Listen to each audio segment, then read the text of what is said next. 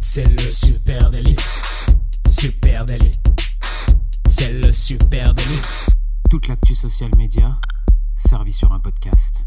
Salut à toutes et à tous, je suis Thibaut Tourvieille de La Broue et vous écoutez Le Super Daily. Le Super Daily, c'est le podcast quotidien qui décrypte avec vous l'actualité des médias sociaux. Ce matin, on parle des DNVB et pour m'accompagner, je suis avec Adjan Chelil. Salut Adjan. Salut Thibaut, comment ça va ce matin? Ça va très bien. Alors si je te dis Bergamote, Jimmy Fairley, le slip français, Teddy Bear, Horace, que des marques qui datent de 1854 et qui se sont construites en magasin euh, tranquillement. Eh ben pas du tout, pas du tout. Ce sont des DNVB et ce sont euh, les DNVB, ce sont quand même les bons élèves en social media. On va parler de ça ce matin euh, et c'est vrai qu'elles mettent, euh, bah, déjà elles ont disrupté comme on dit hein, le, le, marché du trade, hein, le marché du retail et puis et puis elles impactent fort sur les réseaux sociaux et même pour les marques traditionnelles, il y a plein de choses très intéressantes à prendre euh, à piquer hein, du côté des marques DNVB.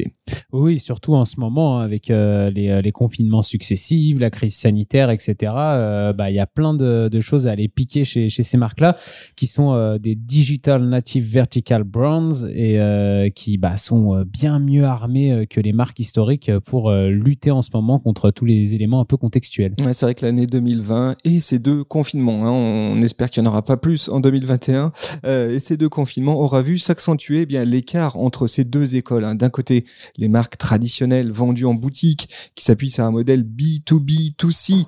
Euh, donc, euh, je passe par une boutique, j'achète mon produit final.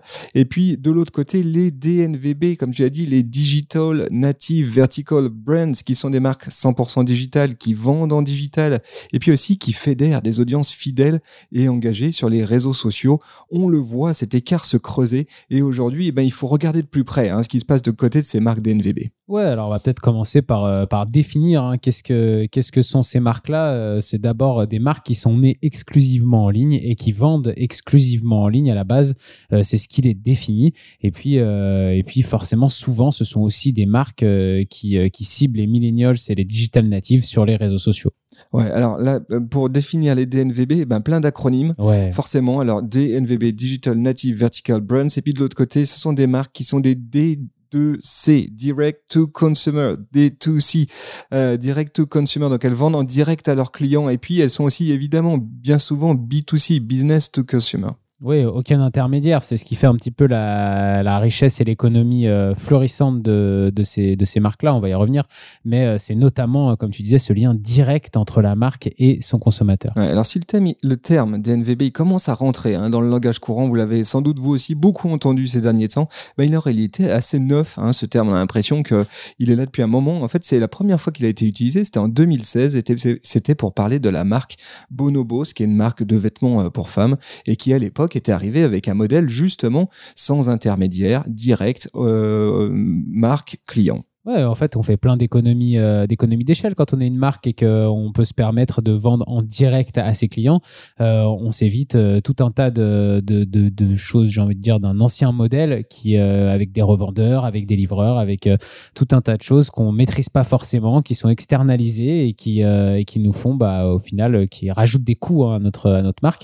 Ce qui est pas le cas pour ces marques-là qui, du coup, gèrent eux-mêmes tout le système de A à Z. Ouais, ce sont des marques qui sont développées sur un principe de smart cost c'est-à-dire euh, euh, on, on, réduit pas, euh, on fait pas en sorte de, on fait un beau produit, hein, c'est un peu le principe, mais souvent un monoproduit. Hein. En tout cas au début, bien souvent les marques, elles, ces, marques DNVB, elles se créent sur un produit. Je prends la marque Teddy Bear, tu sais cette marque qui vend des matelas par exemple. Au début, ils sont arrivés avec un seul et unique matelas, et puis aujourd'hui, ils ont une vaste gamme. Pareil pour le slip français, comme son nom l'indique, c'est pas des pullovers ni des chaussettes, c'est des slips. Et au départ, c'était un monoproduit qui était un slip. Les DNVB, ce qu'elles ce qu'elles ont surtout, c'est qu'elles se passent, comme tu dis, d'intermédiaires. Elles font de la vente directe et puis surtout, elles abordent petit à petit la question de leur offre en la co-construisant avec leurs audiences. On va, on va reparler de tout ça. Hein. Oui, euh, on va reparler effectivement du marketing qui est un petit peu partout et des allers-retours qui peuvent exister entre, euh, entre le client et la fabrication même du produit. Mais euh, comme tu le disais, c'est assez intéressant hein, que, que que ces marques arrivent avec souvent un seul produit, une innovation ou un produit particulier euh, qui touche directement ses clients. Et puis il y a autre chose hein, qui les définit aussi fortement et qui est, primordial dans la lecture qu'on peut avoir de ces marques-là, c'est c'est que a le sentiment souvent d'appartenir à une communauté hein. quand on est client de, ces marques sur internet. On est proche proche de la marque et a une vraie expérience client. Ouais, et ben aussi ça, ça tient au fait que les DNVB ils trustent les réseaux sociaux. Hein. Depuis quelques années, sont au cœur de, des plateformes et surtout, voilà, ils prennent le lead hein, sur euh, toutes ces nouvelles fonctionnalités, social shopping, etc. Ils engrangent des communautés substantielles. Alors, je suis tombé sur une étude très intéressante proposée par Hype Auditor, euh, une étude qui a été faite sur un panel de 298 DNVB françaises. Donc, c'est quand même très intéressant. Euh, et qu'est-ce qu'on apprend dans cette étude? On apprend que 75% des DNVB ont moins de 50 000 followers. Euh, sont globalement, c'est c'est pas des communautés qui ont vocation à être mais c'est des, c'est des, des communautés qui sont extrêmement niches, extrêmement ciblées, extrêmement euh, actives autour euh, d'un produit, autour d'une marque. Elles sont très investies dans la marque. Euh, à noter quand même, elles sont le, le, le, gros de la fourchette, le gros des DNVB se situe, on va dire, entre 10 et 50 000 followers. T'as que 14% qui ont moins de 5 000 followers, donc ce sont des marques qui sont très actives en ligne, mais qui ont créé from scratch hein, leur, leurs et audiences. Et c'est ça qui change tout, c'est qu'en fait leurs clients sont souvent des personnes qui font d'abord partie de leur communauté et qui ensuite sont leurs clients et achètent euh, leurs produits. Et c'est ça l'inversement avec euh, des marques traditionnelles. Et c'est ça aussi qui fait que l'expérience client est complètement différente. Et puis les DNVB, ils investissent. Hein. ils investissent en ligne. C'est leur canal, hein, et notamment sur Instagram, car ce canal, eh ben, il est en adéquation bien souvent avec leur ADN, sans doute aussi avec leur public cible, leur audience. Euh, un peu plus de 10%. Alors, deux, trois petits chiffres là-dessus en investissement. Hein. Pareil, dans la même étude, Hype Auditor, on apprend, et j'ai été surpris du chiffre, que le budget d'influence marketing euh, en moyenne sur Instagram pour une DNVB, c'est 80 000 80 000 euros par an. C'est quand même beaucoup. Hein, euh, un gros budget. Hein. Rapporter un certain nombre de marques plus traditionnelles que nous, on accompagne. 80 000 euros d'influence marketing par an pour une DNVB française, c'est beaucoup. Bah, tu as certaines marques euh, qui sont euh, d'un niveau national, c'est leur budget, social media, tout compris. Donc, quand tu vois qu'il y a 80 000 euros juste pour l'influence marketing, tu te dis, OK, ils prennent vraiment au sérieux dans leur communication. Le social media, c'est un axe principal, c'est pas euh, quelque chose qui vient en plus. Allez, on vous met en note de cet épisode hein, cette étude euh, iPoditor très intéressante. Pour revenir au sujet DNVB, euh, les DNVB, elles ont plein de manières de raconter leur marque et c'est très intéressant. C'est très différent de ce qu'on peut trouver ailleurs. Alors pourquoi elles ont euh, pourquoi elles ont la possibilité de le faire, c'est que bien souvent elles se créent hein, sur les réseaux, elles sont natives des plateformes et du coup les les DNVB, elles ont elles intègrent nativement le storytelling entrepreneurial. Ça fait partie de la stratégie de fidélisation. Je trouve ça très intéressant. Alors si on prend, si on prend euh, deux trois exemples, Justine Hutto et, euh, et Respire par exemple, hein, on l'a tous vu cette vidéo de Justine qui raconte comment elle a inventé euh, son déodorant. vous l'avez vu sur LinkedIn, c'est obligé cette et comment cette marque Respire petit à petit s'est créée sur cette base de storytelling entrepreneurial. On connaît aussi tous le storytelling de Guillaume Gibaud du slip français qui raconte comment sur un pari il a inventé le slip, etc. C'est storytelling bien ficelé. Tout ça, c'est natif et c'est dès le départ du, fondement de, la marque euh, intégré dans la communication. comme on le disait juste avant, ça vient même avant de présenter euh, les ventes et euh, on est tout de suite dans le. Si peut-être que je brûle un peu les étapes, mais on est tout de suite dans le why, on est tout de suite dans le pourquoi on fait ça et dans le, storytelling. Et au final, en tant que client, en tant que consommateur, bah, on adhère d'abord à ce storytelling, on adhère d'abord à toute l'histoire de la création de la marque avant de venir acheter acheter un premier produit bien souvent. Et on peut même aller plus loin, parler de co-construction aussi par exemple, puisque le fait de, de, présent en ligne et de raconter l'histoire de la marque en ligne, de se construire en ligne, bah, on se construit aussi avec ses consommateurs et du coup bah, il y a toute euh, une idée de co-construction qui peut arriver. Ouais, avant une campagne de communication, elle démarrait à la commercialisation du produit. Hein. C'était le principe, j'ai mon produit, il est passé en R&D, je l'ai testé, etc. Il a été approuvé. Potentiellement, il est passé entre les mains d'un certain nombre de panels conso. Et puis ça y est, il faut lancer euh, la sauce, il faut le commercialiser, là il faut communiquer. Avec les DNVB, eh ben, elle démarre bien avant l'opération de communication, le démarrage du projet, la constitution des équipes, euh, le Kickstarter éventuellement, euh, le premier euh, le premier client, etc. Tout, tout ça est mis en, scène. les DNVB, ils ont radicalement changé le média plan de base d'un lancement de, de marque ou d'un lancement de produit. Je trouve que c'est très intéressant de rapporter ces mécaniques-là, y compris à des marques traditionnelles.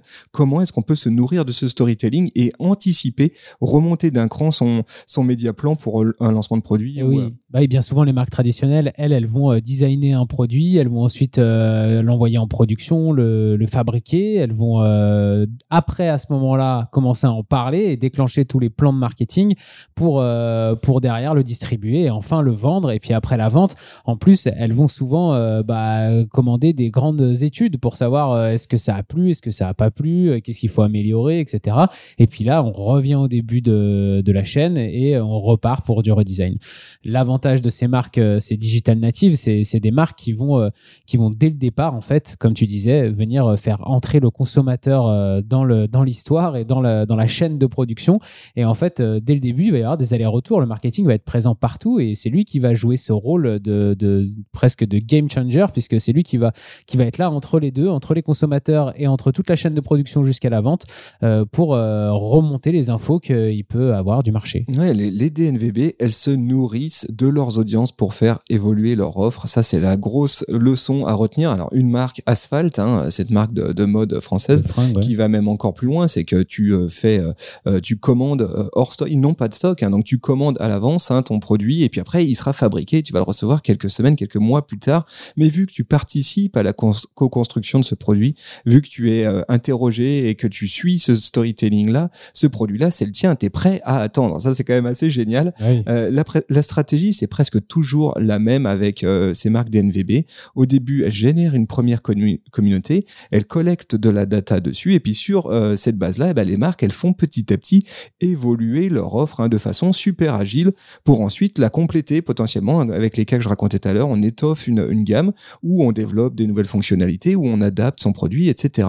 Quand des Teddy Bear, la marque dont je parlais tout à l'heure, euh, lance euh, des coussins à mémoire de forme, euh, la marque au préalable, elle a écouté ses audiences, elle ne faisait que du matelas, et puis elle s'est rendue compte forcément au, cœur de ses audiences, de ses communautés super engagées, eh bien que le sujet de l'oreiller, il revenait fréquemment dans les audiences. Il revenait en plus avec des précisions sur le type d'oreiller attendu, etc. Et à partir de là, quand ils ont eu la certitude en social listening, en écoute de bruit sur, au cœur des plateformes qui pouvaient agrandir la marque, ils l'ont fait à ce moment. Et on le dira jamais assez, hein, mais cette écoute de bruit, euh, eh ben, euh, c'est le cœur de votre social media, c'est le community management, c'est euh, le conversationnel. Et plus vous allez mettre de points de focus, d'effort, plus vous allez développer cet aspect-là de, votre stratégie, plus vous allez pouvoir remonter des informations à l'intérieur de, votre marque et vous allez pouvoir innover, créer des, produits plus adaptés aux besoins de vos consommateurs. Et ça, une marque traditionnelle, elle doit pouvoir aussi tirer le même genre d'enseignement. hein. Vos équipes CM, ils sont au cœur de la vérité, au cœur des communautés. Comment est-ce qu'ils peuvent vous faire remonter de la data, de l'insight pour nourrir votre marketing et faire évoluer votre offre, peaufiner vos actions in real life, hein, vos événements de marque. Là, il y a plein de choses à aller chercher. Autre sujet autour des DNVB, et ce qui est ultra intéressant, c'est tu l'as dit tout à l'heure, euh, Jan, c'est que les DNVB, ils mettent leur why, leur pourquoi, leur raison d'être au cœur de leur pilier de contenu et ils passent surtout de la promesse à la preuve. Et ça, c'est quand même quelque chose qui est très propre au DNVB. Alors déjà, elles ont la chance, ces marques-là, de se créer euh, euh, sur une page blanche. Et donc forcément, elles peuvent euh, mettre en scène, en tout cas, en tout cas être cohérentes sur leur why par rapport à des marques plus historiques. Les deux marques comme ça euh, à noter au passage.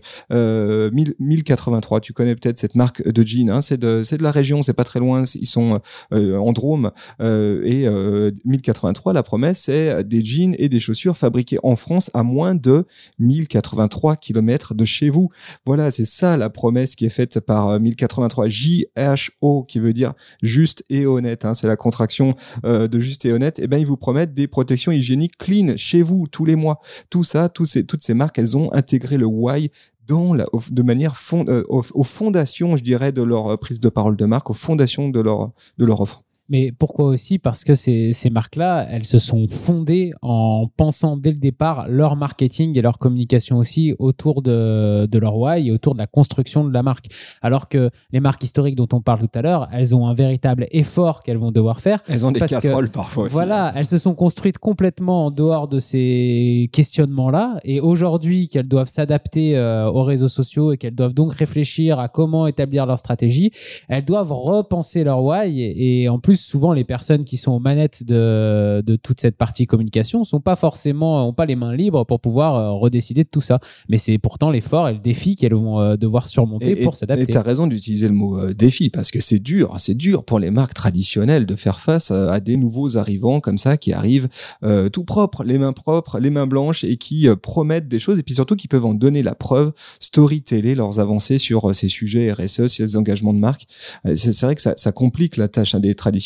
Et puis les DNVB, hein, pour finir, ou pas, tiens d'ailleurs, pas peut-être pas pour finir, elles ont instauré, ce qui me fait des signes, il y a déjà me dit, allez, on parle beaucoup là des DNVB. Euh, les DNVB, ils ont instauré l'expérience client au rang, ils ont instauré l'expérience client au rang de religion. C'est vraiment un truc notable. Hein. Et là aussi, parfois, ils mettent un coup de vieux aux marques traditionnelles. Pourquoi? Bah Parce qu'ils proposent une expérience directe au customer. Le client, ils l'ont en direct. Ça passe pas par une boutique avec des revendeurs, etc. Ou euh, une marque traditionnelle délègue son expérience client. Là, la DNVB, bah non, c'est à elle de jouer, quoi. Hein. Ouais, on connaît bien ce problème-là sur certaines marques. Effectivement, euh, vous avez euh, des services de, communication euh, entiers qui vont réfléchir hein, à comment euh, bien parler des produits, à comment bien en vendre, euh, qui vont transmettre toutes ces informations-là à un revendeur. Sauf que vous savez pas si en magasin, ce revendeur-là, il fait bien l'effort de reprendre toutes les, les, le guide que vous lui avez fourni et toutes les manières dont il peut parler de ce produit-là.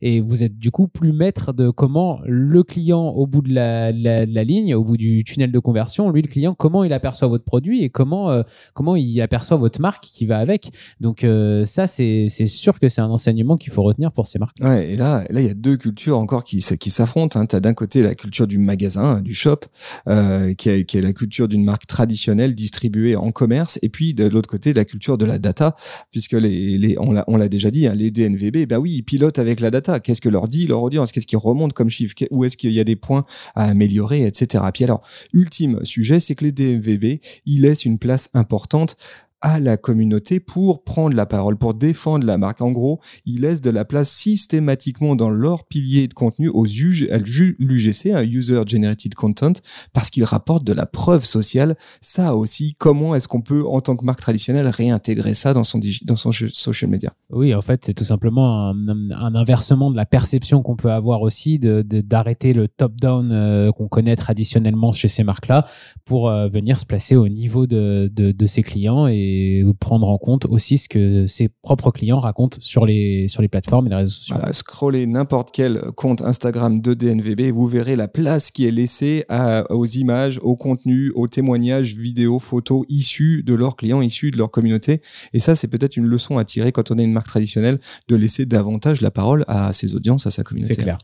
Voilà, beaucoup de choses à dire sur les DNVB. Les bons clients, ce sont les bons, les bons élèves du social media, les, les DNVB. Qu'est-ce que vous en pensez, euh, chers amis qui nous écoutez. Est-ce que vous êtes d'accord avec nous Ouais, venez nous raconter un petit peu tout ça à Supernatif sur les réseaux, euh, sur Facebook, sur Twitter, sur Instagram, sur euh, LinkedIn, TikTok, Pinterest, de partout comme d'habitude. Venez en parler avec nous et puis vous écoutez ce podcast sur une plateforme de podcast.